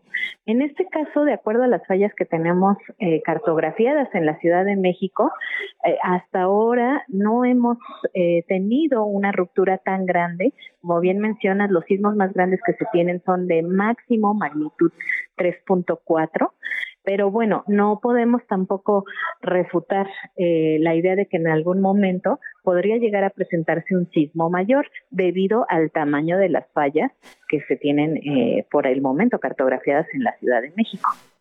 Los grandes sismos, con esta explicación que nos das de lo que sucedió después del 2017, que pueden, eh, pues como dices, generar actividad, digamos, eh, de las fallas que corren abajo de la Ciudad de México, entonces, pues un poco reconfiguran todo nuestro entendimiento de la ciudad. Y eh, te pregunto, digamos, si hay ya un nuevo mapa y qué información debe tener la ciudadanía, porque de repente en el 17 tembló en lugares que la gente decía que no temblaban, ¿no? Ahora en ciertas colonias donde supuestamente no había tanta actividad, sí se sienten estos microsismos. ¿Cómo se ha reconfigurado a partir de ahí el mapa, digamos, de la Ciudad de México? ¿Qué alcaldías son foco rojo, cuáles no? Y también preguntarte si esto podría volver a cambiar con otro gran sismo. Bueno, por el momento las fallas que se tienen ya eh, cartografiadas o de las que ya se sabe que, que, tienen actividad, efectivamente justo están en la zona poniente de la Ciudad de México, en las alcaldías que ya mencionaste, en la Miguel Hidalgo, la Benito Juárez, en la Álvaro Obregón, que corresponden a un sistema de fallas de la Sierra Las Cruces. Sin embargo, por ejemplo, en el 2012 también hubo un enjambre, bueno, nosotros le llamamos enjambre, que son cúmulos de sismos, importante en la zona oriente de la Ciudad de México, justo en la frontera entre la alcaldía de Tláhuac, en ese momento delegación Tláhuac, con el Estado de México. En el norte eh, más o menos en el dos, entre el 2003 y 2004 ya se presentaron también sismos en la alcaldía de la eh, Magdalena, perdón, de la Gustavo Amadero de la GAM, donde también tenemos eh, ahí un cúmulo de sismos que tal vez no es tan importante, pero sí hay fallas cartografiadas en esa región. Entonces, bueno, que en este momento se estén presentando en el poniente, no se descarta la posibilidad de que en algún momento se pueda tener sismicidad al norte de la ciudad y que pues sí se debe de estar preparado. Ahora, eh, además de, de esta sismicidad, ya en el en 1912 se tuvo un sismo en el municipio de Acambay, en el Estado de México, a una distancia de 100 kilómetros de la Ciudad de México y fue un sismo de magnitud 7, de acuerdo a los cálculos, a las últimas estimaciones. Eh, además de los sismos intraplaca, como el que tuvimos el 19 de septiembre del 2017, que bueno, también fue un sismo de magnitud 7.1. Entonces, no solo los sismos que vienen de costa y que son de subducción podrían afectar a la Ciudad de México, también tenemos estos sismos muy cercanos que pueden ser poco profundos o algunos más profundos, como el del 19 de septiembre del 2017. Así que sismos tenemos rodeando a la Ciudad de México y dentro de la Ciudad de en efecto, hay que, hay que tomar precauciones, sin duda. Otro de los, digamos, mitos urbanos que tenemos es que septiembre, bueno, llega septiembre y todos nos armamos la maleta de emergencias, dormimos casi que con tenis. ¿Es cierto que en septiembre son más comunes los sismos o, o qué nos dicen los registros históricos, por ejemplo? Bueno, eh, recordemos que nuestros registros datan de apenas hace 120 años, entonces que en tiempo geológico de la Tierra es prácticamente un punto. Pero sí, efectivamente, dentro de esos 120 años eh, se ha presentado actividad mayor a 6 en los meses de de diciembre y de septiembre. Entonces, bueno, sí tenemos estas coincidencias en estos meses del año, pero esto no significa que, que en, los, en las próximas décadas esta información pueda cambiar y probablemente ahora las coincidencias sean con otro mes. Bueno, 120 años, como bien dice, comparado con la edad de la Tierra es nada, pero comparado con nuestra propia vida es suficiente para ir ajustando los reglamentos, por ejemplo, de construcción, ¿no? Sobre todo después de los daños que hemos visto. ¿Qué hay sobre eso? ¿Qué tendríamos que actualizar? ¿Qué, se ha afectado, digamos, de mayor manera en cuanto a eh, tipos de construcciones, eh, zonas donde no se debe construir? ¿Qué sabemos ahora? Claro, la Ciudad de México eh, hay que recordar que está sentada sobre el lago. Eh, cuando llegaron los aztecas, bueno, se asentaron en esta zona que ellos no pensaron que se convirtiera en esta gran urbe. Entonces, actualmente la zona centro, eh, lo que corresponde a parte de la Miguel Hidalgo, la zona, la, la, Roma, por ejemplo, están sobre, sobre esta zona del lago y, y hay un reglamento de construcción específico para esta región. También tenemos una zona de transición, que es la frontera entre la zona del lago y la zona de terreno duro, también conocida como de lomas, donde también hay ajustes a estos reglamentos de construcción que eh, se deben de adecuar a este tipo de terreno. Y por otro lado, el terreno duro. Ahora, aquí es importante señalar que no porque sea zona de terreno duro podemos construir como se nos ocurra. Realmente sí debemos de apegarnos a este reglamento de construcción porque también sabemos que existe la autoconstrucción y a veces en las colonias que se encuentran dentro de la zona de terreno duro se pueden llegar a confiar y desean construir como pues a su gusto y, y no puede ser así. Entonces, por otro lado, aun cuando los edificios estén apegados a estas reglas de construcción, hay ocasiones que, sobre todo en los edificios, en, la, en estas unidades departamentales, las personas desean hacer modificaciones sin consultar eh, pues a un arquitecto, a un ingeniero estructural, inclusive consultarlo con los habitantes de ese mismo edificio y estas modificaciones pueden afectar a esta a todo el edificio, que es lo que ha pasado con sismos eh, pasados, donde derrumban a lo mejor alguna pared, creen que no es importante, pueden eh, meter una ventana y esto afecta al edificio completo. Ahora bien, yo como ciudadano, ciudadana común, ¿cómo puedo hacer para saber si mi casa está en una zona de riesgo, independientemente de, de, las modificaciones? Por supuesto que siempre hay que consultarlas con especialistas antes de hacerlas, sobre todo si tienen que ver con vivienda, con reformas estructurales. Pero, ¿qué pasa con el suelo? ¿Dónde puedo consultar eso como ciudadana común, digamos? Claro, eh, está el Atlas de Riesgo de la Ciudad de México y además también está el Atlas Nacional de riesgo de, del país.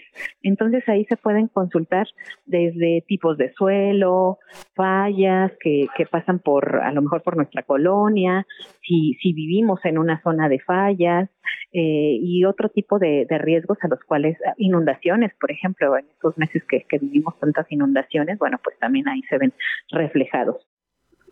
Perfecto, Delia. Pues muchísimas gracias por haber conversado con nosotras. Delia Bello Segura, analista del Servicio Sismológico Nacional. Si nos permite, le estaremos dando lata este mes y en diciembre, ahora que sabemos que, hay casualidades importantes a considerar. Muchas gracias por la invitación y cualquier duda estamos aquí. Muchísimas gracias, Delia. Y ahí nada más apuntar, Luciana, efectivamente, eh, si uno googlea, digamos, Atlas de Riesgo de la Ciudad de México, el primer resultado es el portal de la capital, o sea, el sitio oficial, digamos, del gobierno de la Ciudad de México. Puede usted revisarlo en www.atlas.cdmx.gov.mx. Si uno le pica ahí, le da todas las opciones a consultar eh, para esto que ya decíamos, ¿no? Como ciudadana, como ciudadano, cómo me cuido. No, y además es importante también señalar que después del sismo del 17 se han hecho iniciativas también ciudadanas por parte de la comunidad para ver qué edificios han tenido afectaciones severas. Y esto es importante porque muchas veces Lamentablemente, a pesar de que ha habido afectaciones en algunos edificios, no está el proceso el proceso terminado y luego aparecen en renta como si nada. Entonces, están estos mapas hechos por la ciudadanía, por eh, colectivos organizados, por la sociedad civil, que marcan esos puntos donde edificios han tenido, han tenido afectaciones severas después de este sismo brutal del 17. La entrevista. ¿Ya estás grabando? Nos vamos con temas nacionales. Hemos estado platicando primero sobre el Poder Judicial y lo que resolvió en torno al ejército y la entrega de documentos con respecto al caso Ayotzinapa, pero también hay que recalcar este reportaje que publica The New York Times este fin de semana relacionado con 23 mil mensajes inéditos que no se conocían respecto a justamente también el caso de los 43 estudiantes desaparecidos. Por un lado, hay que decirlo, no son mensajes de esa noche en sí son mensajes de los días anteriores, pero que permiten de alguna forma ver el entramado de corrupción que había en las autoridades de ese punto que estaban trabajando directamente con el crimen organizado. Para platicar más sobre el asunto recibimos a Natalie Kitreff, reportera del New York Times. Publica esta investigación que dice es una revelación. Miles de mensajes de texto dan nuevas pistas del caso Ayotzinapa. Natalie, bienvenida, qué gusto saludarte, ¿cómo estás? Muy bien, buenos días. Buenos días, Natalie. Pues primero lo básico, la nota. Nos dices, estos, eh, nos dicen en este texto eh, publicado el día de hoy por tu autoría y Ronen Bergman, estos mensajes nos dicen quién participó y también quién no participó a pesar de que pudo haber auxiliado. ¿Qué descubren estos textos? Los mensajes de texto que analizamos obviamente no son de la noche de los hechos, pero lo que dan es una imagen bastante clara de los meses anteriores de un sistema de corrupción que se había construido por parte del cártel para corromper a, cada rama del Estado, básicamente, que estaba trabajando justamente para la organización eh, criminal que estaba este, siguiendo órdenes de traficantes y cómo esta colusión que se había dado durante meses em, ayudó a que pudo haber llevado a cabo una atrocidad tan grande, un cártel que, o sea, en el momento no era muy conocido, em, pero sí tenía el Estado en sus manos. Natalie, hay una parte que a mí me impresiona mucho que tiene que ver con esta recreación de la escena donde Omar Gómez Trejo, quien fuera el fiscal especial para este caso, que, finalmente tuvo que abandonarlo, irse del país, por cierto, eh, cuando ven estos 23 mil mensajes, ¿no? Dice algo así como, esto es información nueva, nos quedamos como pasmados, fascinados eh, por, por todo lo que estábamos entendiendo. Eh, cuéntanos un poquito más sobre este momento en el que ellos obtienen esta información que además la DEA ya la tenía, pero no la había entregado al país. Exactamente, estaba em, el fiscal Gómez Trejo estaba en, en, o sea, una sala de conferencia de la DEA en Chicago y estaba leyendo esos mensajes por primera vez y, y México había buscado esos mensajes antes, o sea, años eh, llevaba la administración de AMLO buscando esos mensajes y leerlos por primera vez fue una revelación, es lo que dice Gómez Trejo, que, que eh, prácticamente fue dar a conocer este algo que obviamente ya se había hablado mucho de la corrupción en Iguala, ya se había escrito mucho sobre este, el esfuerzo del cártel de corromper el Estado, pero verlo en tiempo real, ver a estos miembros del grupo hablando de, amenazar, de comprar, eh, de trabajar directamente con muchos funcionarios, em, de sobornar a, militares, de este, de recibir armas de policía. O sea, e, esto fue para él lo que dice, una revelación que te maravilla poder verlo. Hemos aprendido, Natalie, en los últimos años, y la verdad es que muchísimo gracias al esfuerzo de periodistas como el equipo del New York Times, eh, las preguntas básicas, ¿no? Primero no sabíamos qué había pasado, después cómo pasó, y la pregunta que, que seguiría por resolver, digamos, y, y, a la que aportan estos textos es el por qué. Es decir, nos ha costado ir a contracorriente, entender y resolver estas preguntas. Exactamente, o sea, yo creo que lo que lo que pueden hacer estos mensajes es ayudar a entender un poco mejor el porqué detrás de eso, por qué un cártel, eh, o sea, mató a, a, a 43 estudiantes que no tenían nada que ver con el crimen uh -huh. organizado. Y lo que dicen estos mensajes es que en los meses antes de los hechos, el cártel se estaba poniendo más y más paranoico, habían pleitos internos, había este, mucha inestabilidad dentro de la organización criminal y estaban muy preocupados por eh, los contras. Entonces, cuando entran los estudiantes y se da lo que los fiscales ahora mexicanos dicen que es una confusión, que los confunden por, por los contras, se entiende que viene de meses eh, de esta preocupación por el cártel y, entenderlo y verlo eh, de frente, yo creo que es muy importante para entender un poco mejor este, el porqué, como bien dices. Natalie, no te queremos sacar mucho más tiempo, solo me quedo pensando, ha sido uno de los temas más controversiales sobre este caso, el rol del ejército, cómo ha participado el ejército o qué cosas no ha hecho por acción u omisión, ¿no? Sabíamos que el ejército tenía, digamos, la información del minuto a minuto de lo que pasaba con los estudiantes, ahora ustedes agregan algo más. Miembros del ejército estaban coludidos, recibían dinero por parte del cártel. Exactamente, sabemos por los mensajes y por el análisis de los mensajes llevado a cabo nuevamente por investigadores mexicanos eh, que estaban recibiendo eh, sobornos, cosas de valor, estaban trabajando con ellos, este, viéndolos, ayudándolos.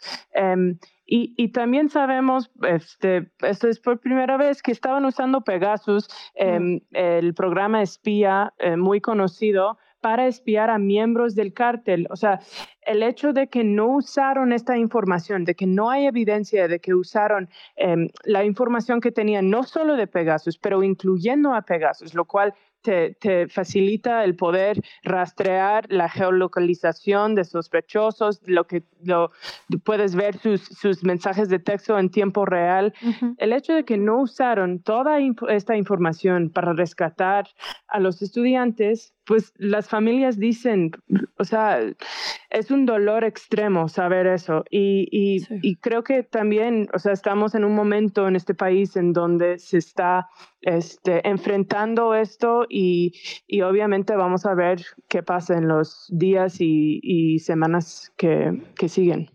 Uno de los primeros eh, de los primeros retos, digamos, para la prensa, sobre todo nacional e internacional, no tanto para la local, fue justo descifrar los actores locales, ¿no? Eh, los grupos, digamos, de crimen organizado, los grupos también de seguridad oficial, porque había los, los municipales, los estatales, los cuerpos especiales, bla, bla, bla. Eh, y, y digamos, eh, desentramar esto para poder contar la historia. Lo pongo sobre la mesa porque de repente no entendíamos cómo algo así pudo tardarse tanto en desentrañar, ¿no? Es decir, cómo la desaparición de 43 jóvenes, el secuestro de muchos más estudiantes, porque recordemos que después aparecieron unos, es decir, es una historia sumamente confusa. ¿Cómo es posible que algo así pueda haber pasado sin que lo entendamos? La respuesta es porque hay un montón de actores involucrados. En una dinámica como la de Iguala, como la de Tixla, que es donde se ubica esta normal, hay un montón de actores y esto eh, que revelan ustedes nos dice que no solo eran el ejército, los policías, incluso el servicio médico forense, pues no, solo con una red de ese tamaño se pudo haber ocultado o intentado ocultar algo como esta tragedia, este horror. Y creo que, eh, exacto, o sea, estoy totalmente de acuerdo. Em, el caso es sumamente complejo, ¿verdad? o sea, tienes a muchos funcionarios y, y, como bien dices, no solo la policía, no solo la gente que tiene armas, lo cual es obviamente sumamente importante, ¿verdad? O sea, los armas en, en Iguala, en, en esta zona, pertenecían al Estado, pero este, el Estado estaba cooptado por el cártel. Así que ese es un punto. Pero el segundo punto es que hay muchos más actores involucrados y creo que lo más importante es que no solo te dice algo sobre Ayotzinapa y sobre una desaparición tan, tan dolorosa para el país, sino también te dice algo sobre el fenómeno de desaparición en este país. ¿Cómo puede pasar que más de, eh, que, la cantidad de gente que sabemos que ha desaparecido, eh, miles de personas, ¿Cómo pasa? O sea, es así, es así, pasa así, porque no solo son criminales trabajando solos, tienen eh, colusión y tienen este, socios. Y hay que decir, socios a la fuerza, ¿no? Un poco, porque, eh, digamos, MPs, personas del servicio forense, la opción es la vida o colaborar, que es lo todavía más complejo. Exactamente, y, obviamente tienes un entendimiento de qué tan difícil es, este, si es eres una persona viviendo en estos lugares en donde tienen tanto poder, em, o sea, tomar estas decisiones día a día. Sin lugar a dudas, Natalie, lo que dices es fundamental. Al final, lo que nos revela el caso Ayotzinapa no solo está relacionado con con la desaparición de los 43 estudiantes, lo que pasó esa noche de septiembre del 2014, sino también con todo un entramado de corrupción del Estado mexicano mismo que sigue hasta el día de hoy, que nos da pistas sobre el fenómeno de la desaparición en nuestro país. Felicitarte, Natalie, por supuesto, a ti y a tu compañero. Muchísimas gracias. Sí, muchísimas gracias a ti por estar platicando con nosotras esta mañana. Ojalá sea la primera de muchas. Gracias, buen día. Muy buen día. Estaba Natalie Kitroef, que publica este texto con Ronen Bergman, que nos, da, nos sigue dando pistas, ¿no? Y que preocupa finalmente con la salida del GIEI ya del caso. Lo cierto es que las esperanzas, la incertidumbre de las familias, de madres y padres, va aumentando inevitablemente. Y ahí también hay que decir que hay decisiones éticas muy importantes a tomar digamos, desde estas comisiones especiales que se han creado para los casos justo de la histórica, en este caso el de Ayotzinapa, como por parte de la prensa, porque si tú tienes acceso a eh, por ejemplo, estos textos, ¿no? Tienes que escoger muy cuidadosamente qué aporta al caso, qué se estaba intentando ocultar desde los diferentes poderes y qué puede, por ejemplo, lastimar a las familias, ¿no? Lo mismo esta comisión especial, es decir, siempre lo que se publica, lo que se pone sobre la mira pública y lo que en realidad sería contraproducente es una línea bien delgada. Entonces también digamos que ha sido pues un trabajo titánico para la prensa desde el principio. Desde de la prensa y las autoridades. Recordemos esta conferencia de prensa en la que se dieron a conocer también algunos mensajes de texto que después no estaban eh, correctamente corroborados, pero que no se le había informado a las familias primero y entonces evidentemente, bueno, ya, ya sabemos lo que pasó con ese tema. Vamos a darle seguimiento, es, un tema que, que, nos ocupa y nos preocupa en el país. Eh, tenemos otras cosas, Luisa, ¿te parece? ¿Sí vamos? Desde la redacción chilango.com. Otro día, otra semana que amanecemos con la información de Edgar Segura. Nos sigue platicando del metro en este contexto de su 54 aniversario. Un día como hoy, 4 de septiembre de 1969, se inauguró el sistema de transporte colectivo Metro. En nuestra capital, con poco más de 12.6 kilómetros de vía, inició con una línea y ahora tenemos 12. Y por eso tan importante hablar del mantenimiento, de las reparaciones, de la modernización. Edgar Segura, tú tienes información al respecto. Muy buenos días. Hola, buenos días Luisa Luciana. Pues sí, eh, como nos comentan, pues son ya 54 años del metro, eh, a lo largo de los cuales pues una de las fallas más comunes eh, o una de las quejas más comunes de los usuarios es que muchas de las escaleras eléctricas no funcionan. De hecho, pues la semana pasada estuvimos recibiendo algunos reportes a través de redes sociales de que escaleras se encontraron fuera de servicio en las líneas 2, 8, 7 y 9. Entonces, pues nos dimos a la tarea de averiguar qué chilangos pasa con estas escaleras, por qué no funcionan y lo que encontramos pues fue bastante sorprendente. Eh, para empezar, pues el metro tiene un total de 467 escaleras eléctricas. Eh, platicamos con el ingeniero Ramón Guadalupe Cuero, titular de la Coordinación de Instalaciones Hidráulicas y Mecánicas del Sistema de Transporte Colectivo, y pues él nos contó que de esta cantidad el 96% se encuentran en funcionamiento, sin embargo, pues el, el 4% restante, es decir, alrededor de 18 o 20 más o menos, se encuentran fuera de servicio. Y aquí viene lo interesante le preguntamos por qué las escaleras del metro se descomponen y él nos contó que una de las principales causas de avería en los equipos es la filtración de orina. Eh, resulta que por las noches muchos usuarios, cuando, cuando las estaciones están casi vacías, pues aprovechan para hacer sus necesidades y este, pues el líquido se, se filtra a los motores y a los tableros eléctricos de las escaleras. Y otra de las causas más comunes de avería, pues es el atascamiento de objetos personales de los usuarios que caen entre los peldaños. Em, nos dijo el, encargado del mantenimiento de las escaleras que muchas veces eh, encuentran bolsas de mano, llaves, relojes, prendas de ropa y hasta zapatos que se atascan entre los peldaños de las escaleras eléctricas. De hecho, si ustedes entran a nuestra página chilango.com, ahí van a encontrar algunas imágenes que a mí me parecen bastante impresionantes de zapatos totalmente deshechos por haber quedado atrapados entre los peines de estas escaleras eléctricas. Y bueno pues también hay otras eh, causas eh, un poco más un poco menos extravagantes de, descomposición de estos mecanismos pues como son la transportación de em, objetos sumamente pesados como diablitos como bultos que llegan a romper los peldaños. Y pues es importante mencionar que muchas veces para cambiar cualquiera de las piezas de, de las escaleras eléctricas pues se puede llegar a tardar incluso un mes porque son piezas que no son como la de cualquier escalera comercial, sino que se tienen que traer de importación. Y también si ustedes ingresan a la página de chilango.com, verán que nosotros nos metimos debajo de las escaleras del metro. Eh, allí podrán ver todo el, equipo complejo de motores, de cadenas de peldaños, eh, de tableros eléctricos, que pues son eh, enormes, pesan toneladas y no es nada sencillo, por un lado, conseguir las refacciones y por otro lado, eh, trasladarlas para hacer las reparaciones. No, bueno, esto que dices Edgar es impresionante por un lado y por otro lado también vemos todos los años en estos, en estos lugares de cosas perdidas del metro que realmente hay objetos que uno no lo puede creer. O sea, me, ha tocado ver sillas de rueda, bicicletas, carriolas, eh, que alguien pueda olvidarse eso en, en, el metro, ¿no? Incluso, incluso había una pantalla algún día que encontraron en el metro capitalino. Entonces, esto que nos dice sobre los zapatos que se atoran en las escaleras, objetos que se caen. Recordemos también que estaban haciendo este operativo polémico, por cierto, en el que estaban revisando en las vías del tren que a nadie se le caiga nada a las vías. Eh, de hecho, hubo una detención muy, muy sonada por ahí, ¿no? De una señora que se le cae sin querer, pues, o sea, sin dolo. Es que las aspas de la eh, lavadora eran, ¿no? Sí, sí. O sea, como uno de esos objetos que dices, ¿qué hacen aquí? ¿No? Pero bueno. En efecto, así que bueno, información importante la que nos la que nos traes el día de hoy, Edgar. Muchísimas gracias, como siempre, recordar el Metro Capitalino que es nuestro nuestro corazón chilango, ¿no? Siento yo. Pues gracias a claro que sí. Ah, gracias, Edgar Segura.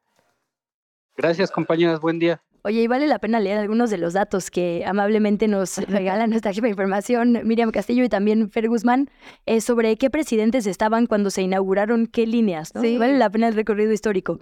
Las líneas 1, 2 y 3 se inauguraron con la presencia del presidente Gustavo Díaz Ordaz. Las líneas 4 y 5 con José López Portillo.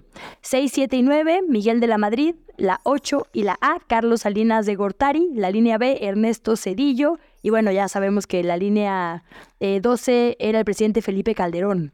En efecto, miles de personas, y hay que decirlo, ¿eh? miles de personas utilizan este transporte todos los días.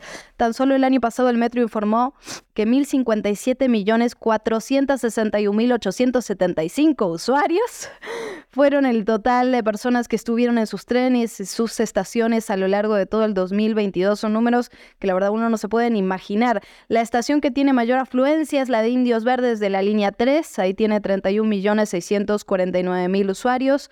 La de menor afluencia es la Deportivo 18 de marzo de la línea 6 con 403 mil 991 usuarios, que igual suena mucho, ¿no? Suena bastante.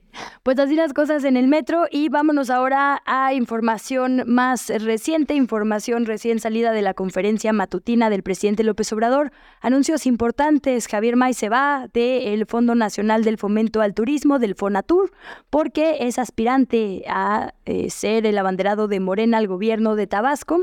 También el general Oscar David Lozano será el nuevo responsable de la empresa de participación estatal Tren Maya, un proyecto que pasará por completo a la Sedena para, según dijo el presidente, evitar que éste se pueda privatizar.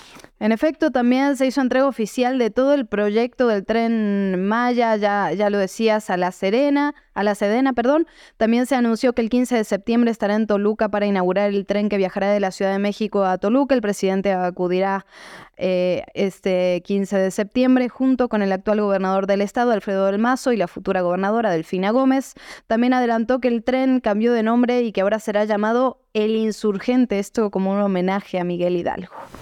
Así las cosas en la conferencia matutina y bueno, seguro serán anuncios que estaremos viendo de aquí al próximo verano bastante seguido, ¿no? Lo que ya nos decía Gabriel Guerra, quienes levanten la mano para alguna candidatura, pues tendrán que dejar sus cargos ya por tiempos legales, entonces estaremos escuchando de asuntos así en lo local y lo federal bastante seguido.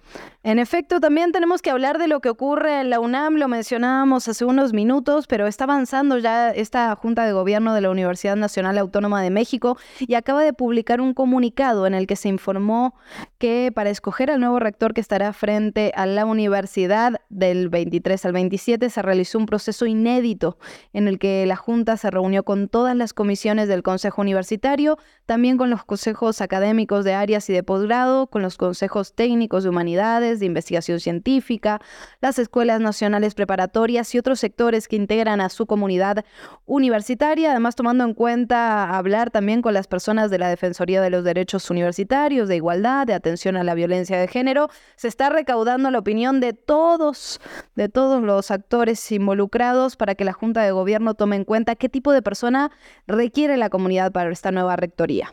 Pues ahí está un proceso que también seguiremos muy de cerca, sobre todo porque las diferentes facultades han estado muy activas, siguiéndolo a su vez, demandando justo cambios, ¿no? Por más que se escuchan todas las voces, siguen siendo voces, digamos, de autoridades. Decían las y los estudiantes, hay problemas que el estudiantado necesita también compartir con quien será el rector o la rectora. Pero bueno, apenas empieza. Apenas empieza, nos vamos a pasar las fronteras, si te parece. ¿Qué chilangos pasa en el mundo? Empezamos con asuntos climáticos. Luciana, el tifón Haikui tocó tierra este domingo en el este de Taiwán, generó lluvias torrenciales y fuertes vientos que dejaron a miles de personas, a miles de hogares sin luz. Es la primera gran tormenta que azota directamente a la isla en cuatro años. Las autoridades ya han evacuado a cuatro mil personas de forma precautoria y bueno, lo de siempre, cientos de vuelos que también se cancelan por esto, el cierre de comercios, de actividades en escuelas y demás.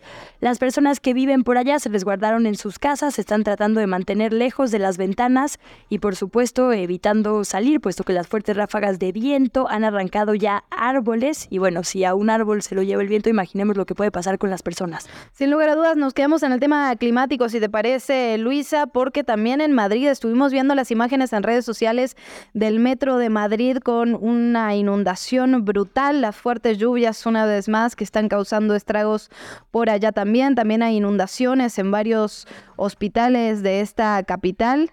Eh, sí, está el tema también con el concierto este famoso del Burning Man, ¿no? Que así como vimos imágenes aquí en aquel Corona Capital que se inundó y toda la gente iba llena de lodo a sus casas, pues lo mismo con este gran concierto en medio del desierto. Y ahí nada más apuntar, hay un dato muy bueno que trae justo hoy el, New York Times. Dice eh, que la temporada ha sido muy atípica, que por ejemplo en este agosto se nombraron cuando se nombran es porque ya son fenómenos importantes, hasta cuatro tormentas en menos de 48 horas lo cual nos habla de una frecuencia, digamos, mucho más preocupante que en años anteriores. Em, y bueno, que esto es algo que tendremos que seguir eh, muy de cerca de ahora en adelante. 11 tormentas se nombraron para el final del el agosto terminante. Sin lugar a dudas, y también la parte para que veamos que no solo pasa aquí en nuestro país, ¿no? Ya hay también denuncias de la falta de mantenimiento en los metros, de por qué se dan estas inundaciones, además de la parte climática, por supuesto está la parte de infraestructura y política por allá.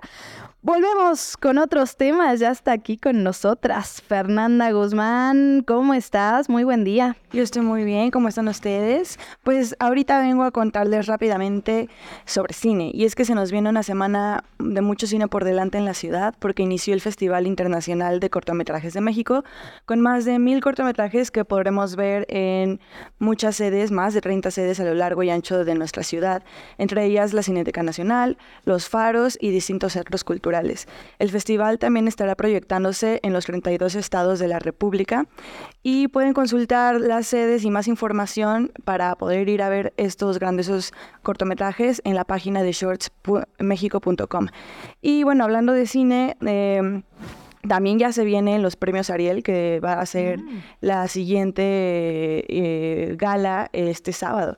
Y ha sido todo un un, problema porque el año pasado ya había anunciado la academia que oficialmente no se iban a organizar estos premios porque les redujeron el presupuesto desde el Estado y por lo tanto pues ya no había dinero, ¿no? Ya no había forma de poder hacer estas celebraciones. Pero eh, Guillermo del Toro salió en Twitter como siempre, Guillermo del Toro salvando todo. Eh, y él se, eh, él se ofreció personalmente pagar el dinero que costarían las estatuillas para estos premios y eso hizo que, bueno, el tema se hiciera súper viral, se volviera ya en la agenda más nacional y la Secretaría de Cultura contestó el tuit de Guillermo del Toro diciendo que ellos tenían siempre una disposición para recibir dinero, ¿cómo no? Por supuesto, que tenían disposición para hablar y que los premios, eh, de hecho, sí se llevaran a cabo.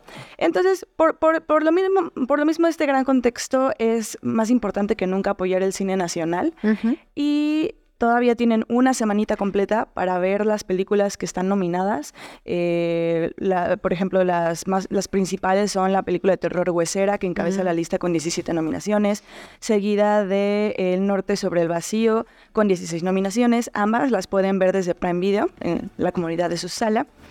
Otra destacada es Bardo, falsa crónica de unas cuantas y unas cuantas verdades. yo no la he visto todavía. Ay, Luisa Cantú ya. Sí, ya. Esa, la puedes ver en Netflix. Esa la puedes ver en Netflix.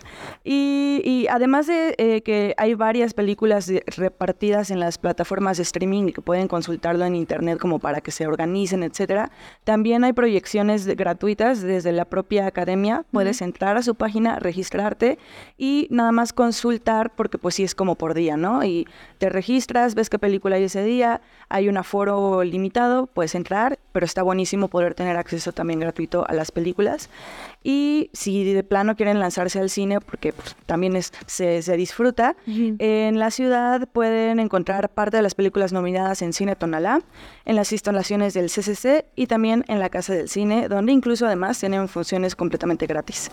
Entonces, pues ya saben, está bueno, se vienen los premios, hagamos nuestra quinela y a ver quién gana. Ay, sí, quiniela, me gustó Oye, y sobre todo lo que dices, voltear a ver también voces emergentes, ¿no? Voces distintas. De repente había solo un pequeño grupo, digamos, de directores que asumíamos como los directores, porque además hombres, eh, mexicanos, y ahora justo estos festivales hacen un gran énfasis en que volteemos a ver a las directoras, ¿no? Y a justo otras historias en otros formatos. A ver, ahí está por eso Shorts. Claro, de hecho esta gala se, se, se, se, diferencia de las otras porque hay muchas, muchas más mujeres nominadas.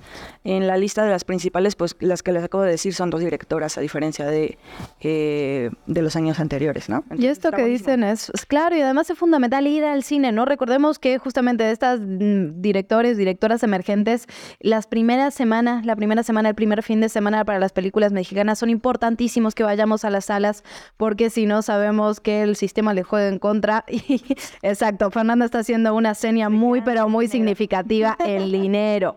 Entonces, bueno, ahí está el llamado para ir a las salas de cine, para apoyar el cine mexicano y para ver la premiación, que por cierto va a estar gratis, ¿no? En las redes sociales del estado de Jalisco.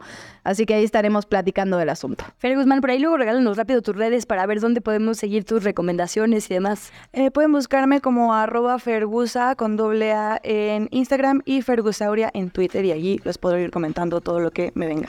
Fergusauria, me encanta. También en Luigi Cantú y Luciana. Arroba Luciana Weiner guion bajo y por supuesto en las redes arroba que chilangos pasa y en Twitter X o X arroba chilango.com. Exacto. Ni tachados ni tachidas, ahí nos leemos. Muchísimas gracias por habernos acompañado. Nos vemos mañana. Excelente inicio de semana. Hasta entonces. Llegamos al final de ¿Qué chilangos pasa? Recupera nuestra información en las redes sociales de Chilango.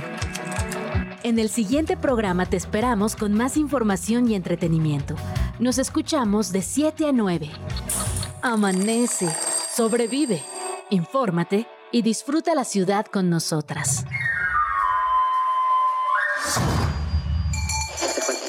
Radio Chilango, la radio que... Viene, viene.